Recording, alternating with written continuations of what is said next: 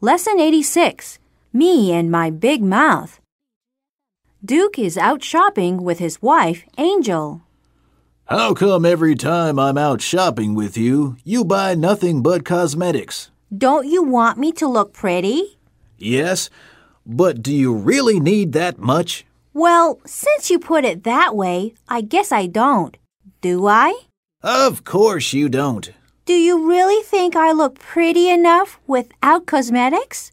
Uh, sure. Besides, you're spending a fortune. Oh, I see. You're interested in nothing but money.